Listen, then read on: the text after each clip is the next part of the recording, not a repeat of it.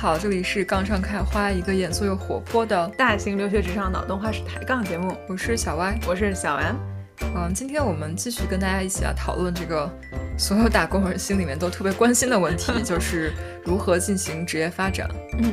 今天我们还是请到了我们的嘉宾列宾同学，跟我们一起来分享他个人的一些经验和他自己的一些感悟。我们上一期讲的是更多跟升职的技巧层面的，如果你有兴趣的话，欢迎回去畅听一下上一期我们的讨论。对，那今天的话，我们就格局要打开一点哈，就是眼光再放得更长远一些啊，可能有一些更技巧性的操作呢，它是是在那里的，然后它是会有一定的结果和回报的，然后但是可能更多的呢，也会有，比如说你可能往前冲了几年以后，突然间回头看，发现啊，其实可能从观念上，还有从一些认识上面，也发生了一些嗯。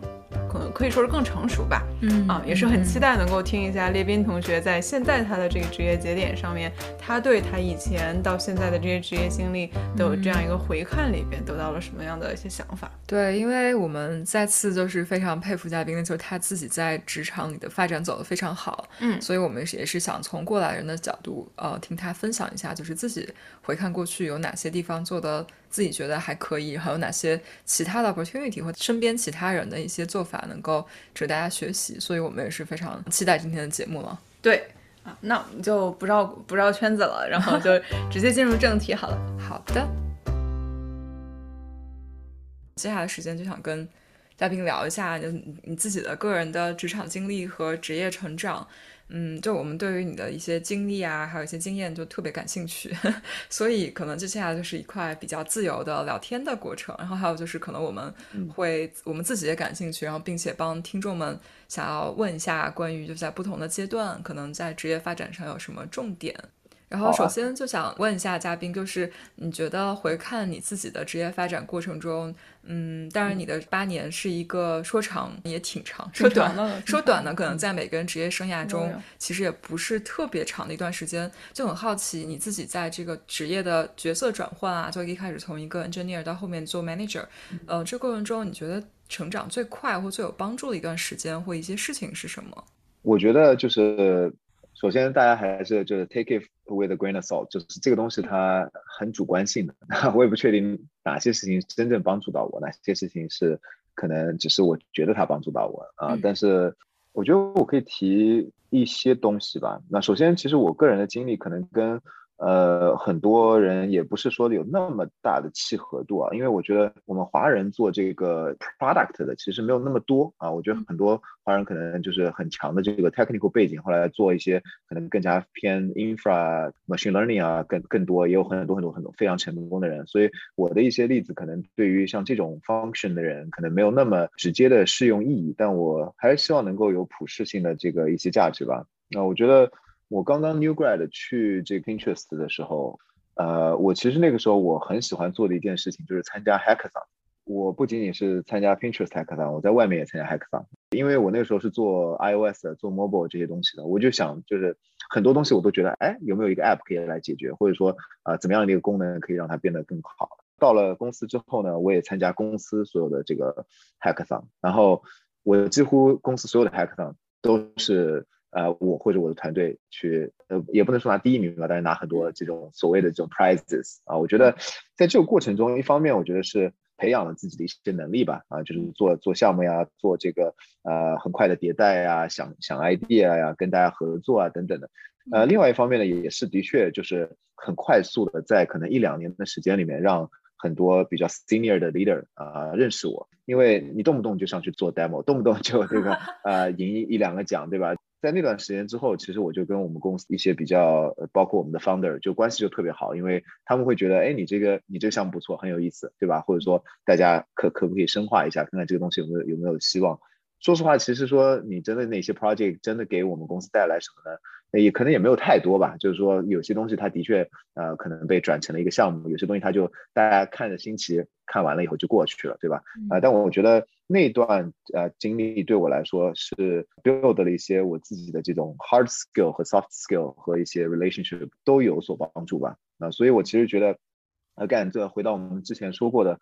就怎么样想办法让公司变得更好？其实它最小最小的就是你看得到公司哪些一些可能很小的问题，这不管是产品上面的，还是在啊 infra 上面的，还是在这个 dev tool 上面的，你看到这个问题，你就找一个机会，不管是通过 hackathon 还是通过别的方式去给它解决了，并且让大家看到说，哎，你想解决，你看到这个问题啊，我觉得这个东西是啊，反正当时我觉得对我呃帮助比较大吧。其他的话，我觉得很多也是。跟人相关的，所以我就是公司，其实它就是用人组成的一个机器嘛，所以我觉得其实人与人之间的关系，包括刚刚说到的沟通啊等等都很重要。其实我觉得在公司里面能够遇到一些我们经常说的所谓的贵人啊，其实真的很重要。就是你可能这个贵人不一定是说他提携你，他一定能帮你升职或者什么的，就是你遇到一些。跟你合作特别愉快，并且跟你可以很容易的去沟通、去合作的人，我其实觉得是算是一件很幸运，而且对于你职场帮助也是很大的事情。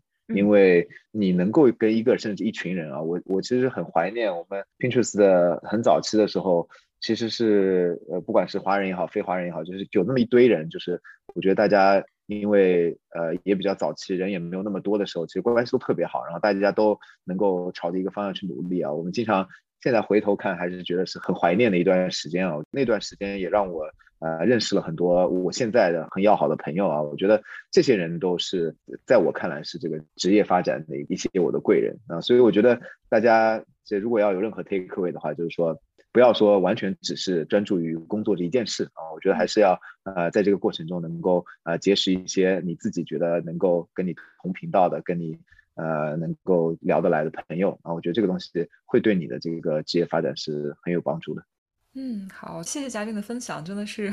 很有意思。嗯，因为我之前在写这个题目的时候，还在想一下它答案可能是什么。然后我觉得听到 hacker 想真的是完全没有想到，但是又觉得非常非常的 make sense，尤其是结合到我们第一部分讨论的，你要给自己找机会。其实最核心的，如果你真的要想到职业发展的话，就是你对为公司做什么贡献，然后可能不一定需要老板给你 scope。然后 hacker 想就是这样一个 bottom up 的一个过程吧，就是你可能会发现一些。特别重要的点，然后你不需要别人给你机会，不需要别人给你 resource，就自己把这个问题解决了。它可能是一个非常 high impact 的东西，并且是一个自己跟小团队合作，然后以各种能力方面的提升，嗯，然后可以很快的让别人看到你的 impact 和你的 improvement。然后我觉得这个其实现在想想，觉得是非常非常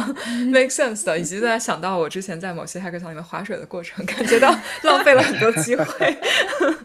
其实刚才我也在想说，我我们做 business analyst，我们不太有 hackathon，但是我们有有一些 case competition。我就想到，呃，之前加入公司的时候，第一次 case competition 的时候。有一个 team 最后做的这个方案跟其他其他 team 做的非常的不一样，然后也毫无疑问的拿下了冠军，以至于我对那个 team 里边的几个人，就当时所有人谁都不认识谁的时候，我就对那个 team 的人特别有印象。嗯，然后我后来每次想到，我就跟别人介绍说这个人是谁谁谁，我就说哦，他是我们那届 case 冠军。嗯，然后所以其实这是一个 branding，嗯，啊，也跟刚才嘉宾说的第二个就是你去结识一些人是。嗯，一脉相承的一个机会算是，就你可能平时工作的时候只会跟你 team 里面的人打交道，但是如果你想在公司里边去了解有哪些其他的 team 也在招人啦，然后其他 team 在做什么有趣的事情啦，想要拓展一下自己的人脉，那 hackathon 可能就是这样一个机会。就一方面你认识了这种 IC level 或者是 team team member level 的更多的同事和朋友，大概可以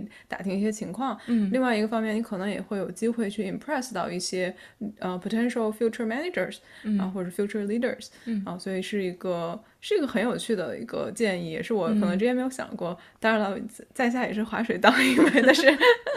嗯，但是很很很好。我就希望我们听到这些建这些建议的听众们都能够就赶快把这个用起来。对，然后但是我觉得可能公司的文化也是一个很重要的吧。就是好几年前我也参加过公司 hackathon，然后拿了一个我们那团队应该拿了当时的第一名。当时也说我们可能要大佬是有兴趣深挖一下这个东西，然后因为跟是跟当时我的 business team 是非常相关的，然后大家都摩拳擦掌，非常 excited。两年之后，这个还停在我们需要深挖一下这个阶段，就非常的 打击积极性，你知道就是我做这个东西，除了花两天时间，我做了一个非常 exciting 的东西，好像也没有什么任任何实质落地。就我觉得我有 impact，公司也觉得它应该有 impact，但是大家都 nobody is doing anything，就感觉有点意思。但没关系，你这个 badge 你已经 collect 到了，就是你们 team 当时展现出来了对一个问题的比较创新的解决能力嘛。但是好像现在没错没错。回想一下，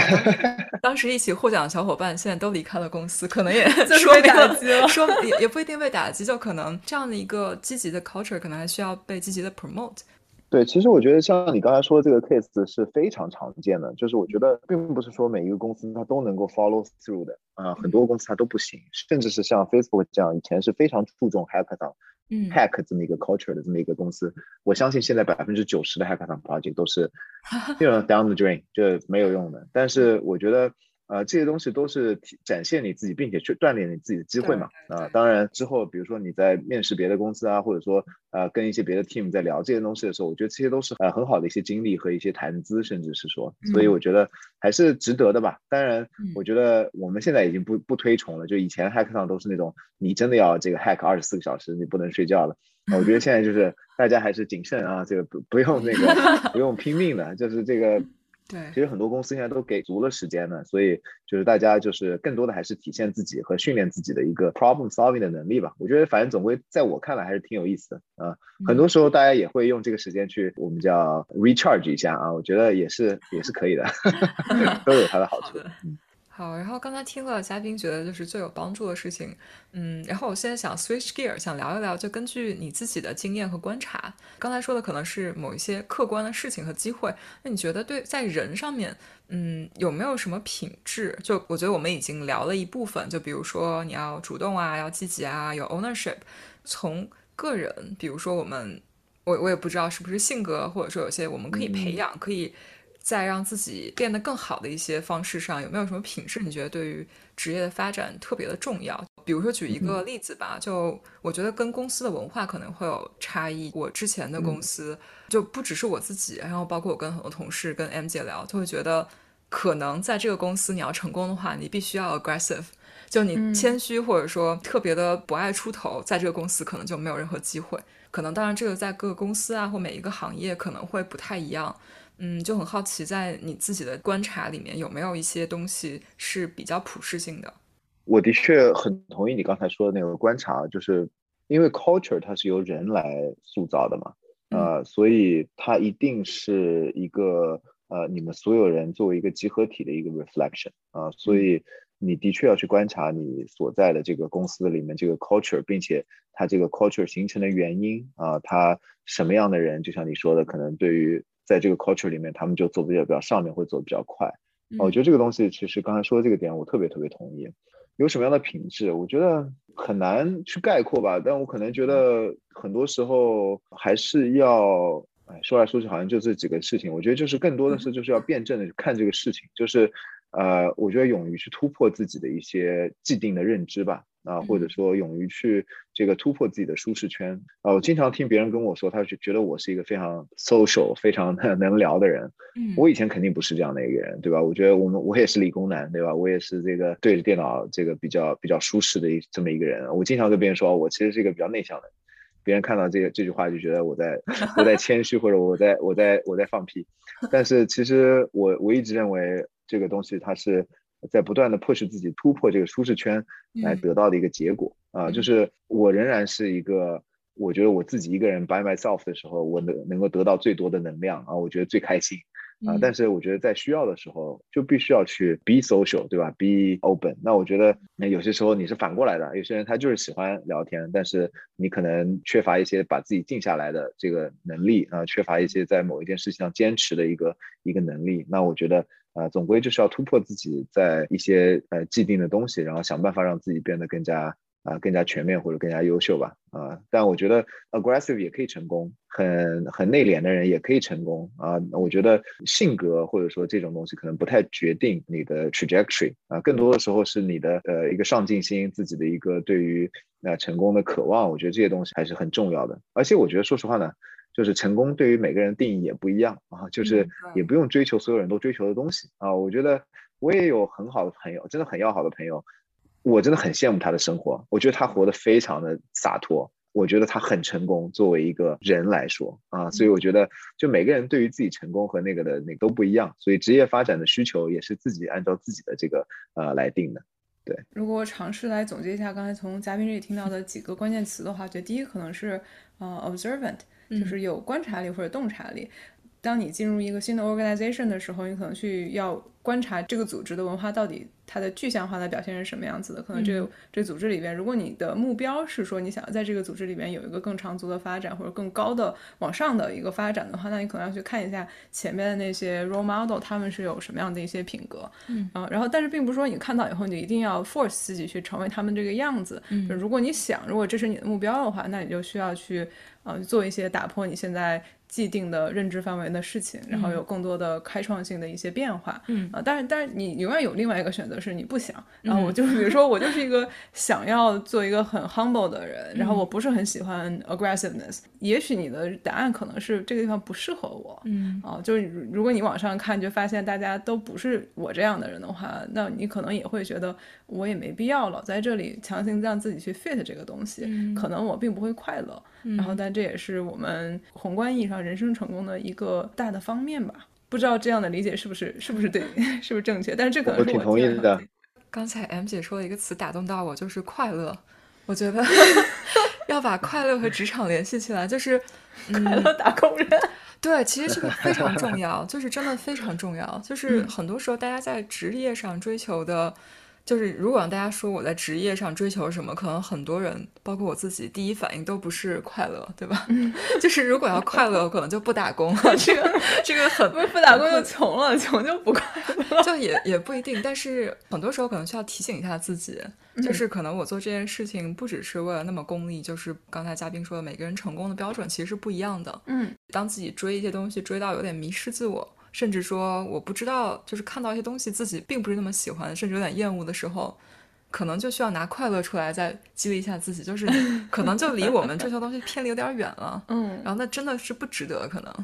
我我我说回来啊，就是我钱足够多，我觉得是值得。我的快乐可能不值钱买到我的快乐，不值一提。但是嗯，对，多多花点时间想想自己内心深处最重要的是什么。刚刚嘉宾说就是很羡慕有一个朋友，但是我不知道就是有这个朋友到底是什么情况。但是我身边也会有朋友，就是特别相信自己的价值观，然后而不被世俗的一些东西左右，然后然后这种内心特别坚定，你能感觉到他自己是非常开心的。嗯，然后这样子的状态也是我有的时候会看到别人会特别羡慕的。嗯，然后就我们都说啊，看到非常羡慕别人，但其实就可能是自己内心不够坚定的一个表现，就是自己还没有自洽喽，就别人已经做到了他自己的世界观对对对对，可能这个是需要我们花很多时间去自省，然后多思考，然后想想怎么样能让自己在职业的道路上也有一个比较长远、比较自洽的一个逻辑吧。嗯，不好意思，是的，我觉得“自洽”这个词用的很好。没有，我觉得是很对的，就是不要不要别人想你活成那样子嘛，对吧？当然，说实话呢，我觉得我们说这些话呢，的确是有一点点怎么说呢？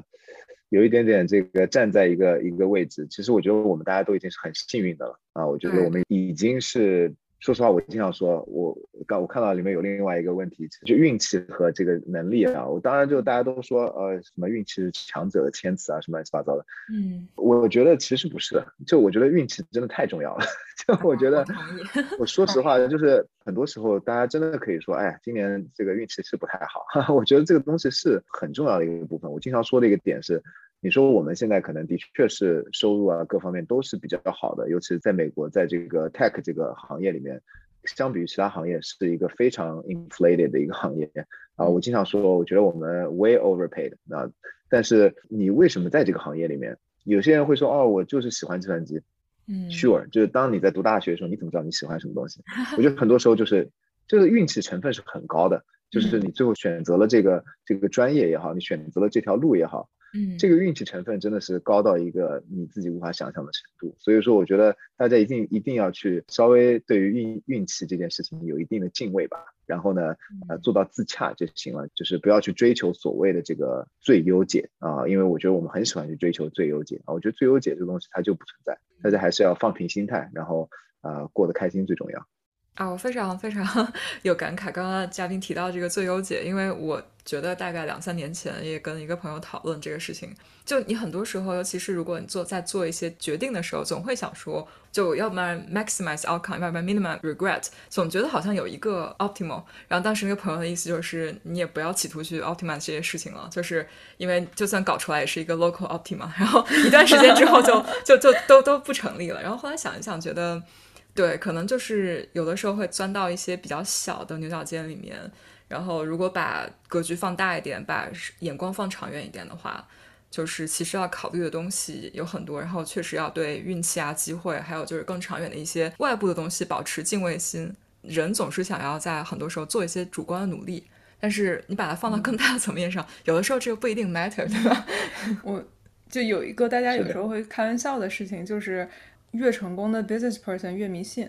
哦，因为真的，因为都是运气嘛。因为在他们看来，就像他们一样努力，像他们一样智商条件或者是先天条件的人多了去了。嗯。但为什么他成功了，或者他在一轮轮拼杀里边他存活下来了？就真的是他们会对这些东西非常有敬畏之心。嗯。所以我们可能，当然也不是说这个要大家去迷信啊，然后玄学开始不是这个，但但是真的是运气这个事情是一个很玄乎的东西。然后它有的时候一方面是我们自己的一个慰藉，然后但有另外一个方面。可能是我们自对自己的一个开导，就我就接受这段时间运气就就那样了，对对，但是它是给我一个也是自洽自洽的一环，嗯嗯，是的，是的，其实我就是想说，当然。我觉得迷信可能就过了啊，但是就是这个东西，它的确是放平心态的一个部分。就是说，呃，一定不能觉得说都是你自己的原因，或者说都是一个什么别人的原因。就是很多时候，它的确是这个。所以你能够放平心态，能够自洽，能够呃有一些慰藉，我其实特别同意刚刚说的。当然，我们也不应该 downplay 能力啊。我觉得我们也经常说，有能有有能力的人才能抓住机会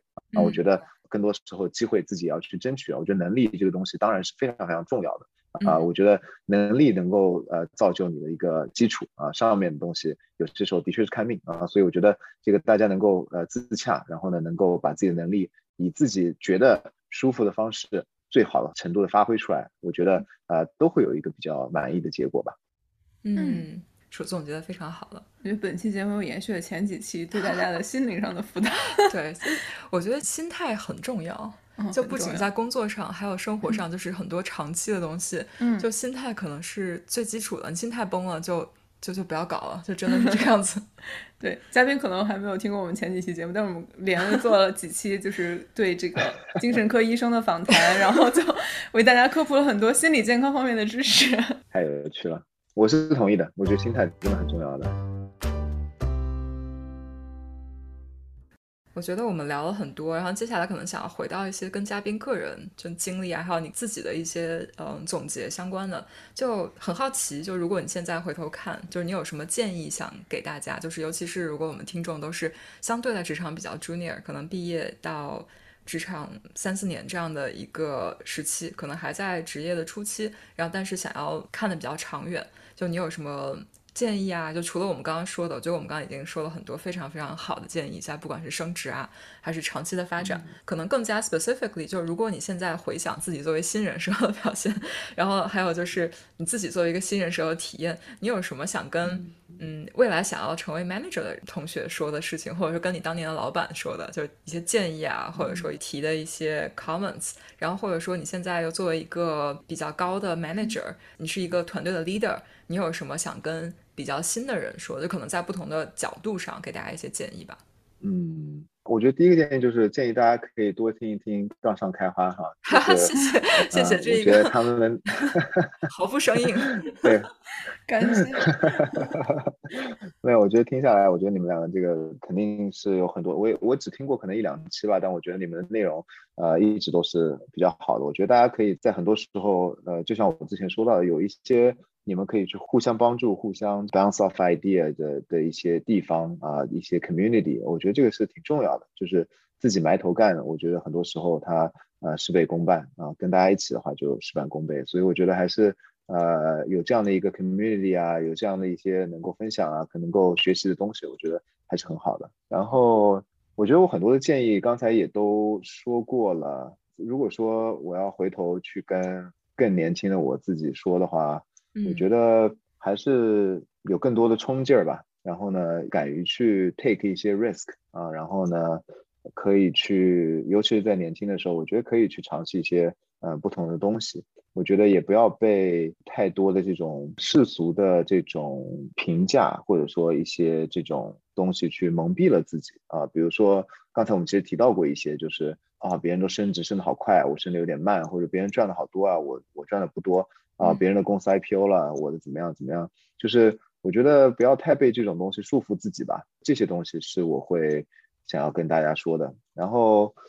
想当 manager，我觉得这个东西其实还是，嗯，有些时候它会是一个比较 natural 的过程吧。有一个点，我觉得之后有机会可以跟大家多聊，但今天可能没有这时间。但我觉得就是 manager 他这个工作啊，的确是是不是跟你的 engineering 工作是完全不是同一个工作。他可能在你刚刚开始做同一个 team 或者一个 team 的这个 manager 的时候稍微有一点啊，但是很多时候做到后面的 manager 的工作跟嗯一个 engineer 的工作是的确是天差地别的。那我觉得他也需要你。有一些不同的 skill set 啊，尤其是比如说这个 communication skill，刚刚我们说过的，啊，这种在情商方面呢，在在这种啊 people skill 这种东西，它其实啊是非常非常重要的。那像我现在如果要 hire 一个呃 manager 或者是一个 director，我都觉得说啊像这种 skill 是我可能会相较于 product 啊和和 engineering，我我可能会同样看重或者有时候更看重的一些东西。大家如果真的觉得哎我就是很想当 manager。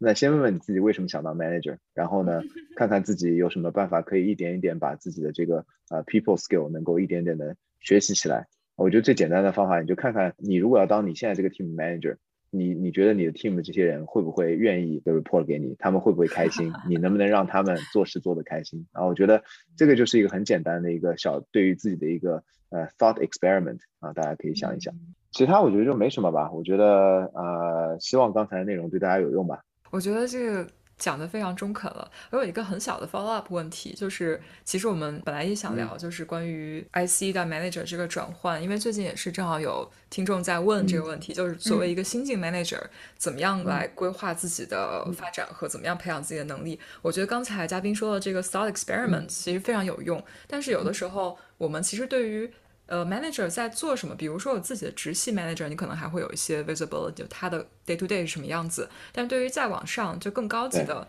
比如说一个 team leader 或者是一个 org leader，其实他的主要的 responsibility，很多时候我们是。不太清楚，我们只知道他一直在开会，但是除此之外，可能一些 其他更重要的 responsibility，大家并没有特别了解。很多人可能还存在一个，哦，我只知道我想往上爬，然后我想知道我成为一个 team 的 leader，因为你的 scope 会非常大。但是刚刚嘉宾说一个很好的点，就是他的要求，他的 skill sets 是不一样的。能不能给我们举一些例子？就是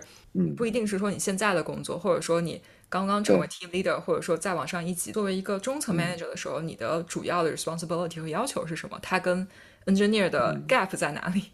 我其实觉得就是 management 这个 path，呃，一直往上走，它就像我刚刚说这个 people 相关的东西会会更比重占的更大啊，然后。我觉得有些东西是你在做 engineering，尤其是 engineering IC 的时候，你甚至是没有机会去锻炼到的东西。我觉得都是在这条 path 上面，你要一点点的去，呃，去锻炼起来。比如说最简单的就是一些 public speaking，对吧？你如果已经是 league 的一个 org，那你自然就要去做这个 org 的一些 all hands，对吧？或者是啊，代表你的这个 org 去跟别人去做一些这种 negotiation。等等等等，像你在这个 speaking 的这个能力其实是非常重要的，包括这个临场的反应能力啊，遇到一些紧急的事事件或者对于你自己来说没有那么熟悉的东西，你有没有办法能够在短时间内更快的去啊有一个比较好的 response 也好，或者说有什么样的方式是怎么样去跟别人沟通的？我其实觉得就是这个临场反应啊，public speaking 啊这种能力，其实是在我看来越往上走，你对你的要求越高的。而很多我们，尤其是在国内这个教育背景里面的话，我觉得这种东西它其实是被训练的也是比较少的啊，所以我觉得你如果真的是想觉得要往这条路走的话，那这些东西都是要自己去想。然后其他一些什么事情，比如说刚才说到这些 people 的问题，就很多时候你的团队也好，你你的大团队也好，你的公司也好，然后。呃，往往会发生一些啊所谓的 priority shift 呀，或者是你会遇到一些 attrition 啊，你会需要做一些这种 organizational 上面的这种改变啊，这种东西它都不是说啊，我们可能很多时候在做 IC 的时候就哦，突然间又有一个 reorg 啊，就是 OK whatever 对吧？这 但其实这种事情，我觉得在 higher level 的时候，它都是你每天要要去思考的一个一个东西，因为 at the end of the day，你要保证你能够你这个团队能够最后有输出嘛。对吧？啊，所以我觉得这些东西也都是对吧？但是你在做 reorg 的时候，大家都不喜欢 reorg，为什么？因为 reorg 的时候就是有改变，有改变了就是就会有人不开心。其实就是说你怎么样 balance 人的 priority 和这个公司的 priority，并且在这个过程中能不能有办法让大家都觉得这是一个共赢的局面啊？所以我觉得其实很多时候是这样的。然后包括你跟啊别的团队对吧有一些 conflict 啊，包括你可能跟别的呃 function 有一些 conflict，那怎么样最后能够有一个比较圆满的一个结果，而不是说最后大家都翻脸了？我觉得很多时候就是你在处理的问题就是像这样的东西了。那这样的东西其实跟你做 engineer 其实的确是很不一样的。当然，我觉得在 day to day 里面，大家也可以稍微有所训练，但是侧重的东西的确是非常不一样。嗯，听下来觉得好累哦，但是又感觉是一个 责任非常重大的一个完全不同的 job。我觉得是个特别心累的工作。我说实话，我觉得就是做 manager 到后面，就是很多时候不是说你的这个 physically 觉得很辛苦啊，嗯，其实我觉得很多时候是 mentally，因为你会觉得。很难 balance，很多东西真的是很很难 balance，所以你要去想这些东西的时候，其实是一个 mentally stressful 的一个 job。嗯，相信大家也能听出来，就它跟前几个 level 的这个 engineer day to day 它差别其实非常的大。对，就可能你现在需要的就已经是 another set of skills。是的。嗯，然后所以可能再往后，你可能再想的再远一点，到 executive level，它可能就是 another set of skills，或者是它对某些东西又更加的强调，所以它。真的不一定是适合每一个人，对。然后这个其实又让我想到了前两天咱们俩听那个 Freakonomics 最近的一期 podcast，叫做呃 Why There Are So Many Bad Bosses。然后它其中一个 takeaway 就是说，呃，因为不是所有被升职的人他都适合当 manager，嗯，那他其实有提出一个 solution，就是如如果说这个。Manager 的他需要的 skills 跟 high performer 需要的 skills 非常不一样的话，那你其实是，呃，也就是相当于说，我们也能认可另外一种情况，也可以想象的是，有一些 high performers 他真的是非常的优秀，但他可能真的对 management 不感兴趣。那所以在很多公司 tech 公司里边也开始就给到一些 IC track，你可以继续升职，但你不一定会成为一个 people manager 或者是这样一个 team leader。然后这也都是。各种各样的是 organizational，嗯，这样的一些进步，不一定进步，反正公司肯定是要优化自己的这个人才嘛。就是如果说把一些 high performer 放到 manager 的位置，是对双方都不一定是特别有有益的事情，那他肯定要 create different career path，这样让两边都开心。对。非常有趣，让我感的感受到，怎么说呢？有一个偷偷看到 management 到底有多心累的一个过程，就感觉可以感觉到大家大佬们想的事情是跟我们非常不一样。但是今天从嘉宾这边体会到了，比如说刚才提到的 rework，就作为我们来说，经常是非常不喜欢 rework，但其实。大佬们也不喜欢，就是他要做成 做成，就是可能想这个 rework 也很困难，对吧？就想到这事也很累，然后我们下面的人也很累，但是可能这是为了公司更长远的发展，就大家都要 take a step。好的，我觉得今天我们真的是。聊了聊非常多，我自己反正学到了非常多，是的，感觉可以好好的反复来听这期节目了，就非常的满意，受益受益匪浅吧，应该对对对对对。嗯，最后想问大佬，想不想推荐一下你的呃另外一个 organization？这个其实我今年在这件事情上花的时间也不是特别多吧，但是如果大家感兴趣的话呢，如果大家用 Clubhouse 的话，如果大家还在用 Clubhouse 的话，啊，可以在 Clubhouse 上搜一下 B I N L at 啊，是我的这个 Clubhouse 的 ID 啊，我在那边一般每个月会组织一些活动吧，然后我呃以前的话，在去年这个时间稍微充裕一点的时候，每周都会有活动，所以大家可以 follow 一下啊，我们接下去可能会做一期关于啊为什么。很少有华人的高管可以做到一个大厂的 CEO 的这么一个话题啊！如果大家感兴趣的话，可以来 follow 一下。好的，好的，我们也在这里就是推广一下，我准备去马上关注。对，我们的嘉宾其实是呃在西海岸，就是在 Tech 里边非常有影响力的一个华人，算是打工人组织 leader leader。不要，我们还是有不同的对 hierarchy。对，您是 founder 对吧？对，其实就是算是我们也有一些微信群啊，就是我们叫做工友记嘛，呃，其实就是我跟一些小伙伴一起，大家每周或者每两周做一些呃，也是像这样的 podcast 类型的这种访谈活动，然后呢，啊，请一些我的朋友啊，或者说科技界的一些呃别的这种。呃，不同的人，然后大家来一起聊一聊不同的各种各样的话题，都各种话题都有吧，也聊过元宇宙啊，也聊过呃 mental health 啊，也聊过这种 energy up 啊，communication 啊这样的东西，但是都不是 real time，没有像你们这么专业的做成一个这个 podcast，呃，希望之后也可以跟你们学习吧。啊，希望以后我们也可以请到更多光有记的朋友们来这边。如果大家对于这个 logistic 就是录音啊，然后剪辑啊，不是特别有时间，也可以来这边。我们对可以有更多的联动。对对对，我们可以可以啊，可以啊。这种我觉得 real time 的活动是非常好的，因为可能就是更加 spontaneous，然后也就有更多 Q&A 的环节。但是我们这边可以也可以做一些更多，可以留一个 record，这样未来大家想要重复听的话也是有机会的。好啊，好啊，期待以后能够更多的合作。画大饼了呢，画饼了，画饼了，要 follow up。好，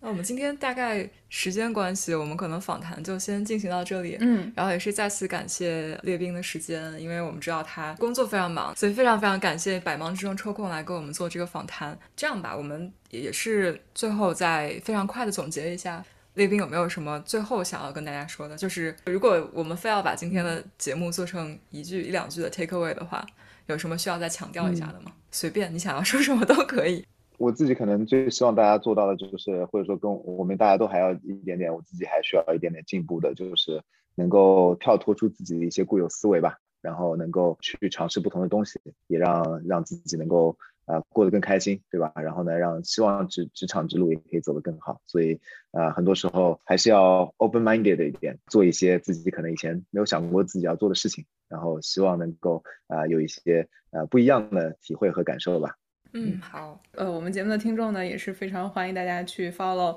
呃公有记在 Clubhouse 上的定期活动。呃，然后也希望大家能够多多的交流。嗯，那如果你有听到一些比较让你觉得有触动、有启发的一些点的话，欢迎在节目下面给我们留言啊，或者是在我们的微信群里边和我们大家一起讨论你的一些心得想法。嗯。啊，然后最后当然是也欢迎大家能够在各个 podcast 平台关注我们，以及给我们留下一个反馈和打分。好，那我们今天节目就先到这里。嗯，那欢乐的时光过得总是这么快，今天时光真的挺欢乐的，就欢乐的学习时光。对，一个非常快乐学习的 session。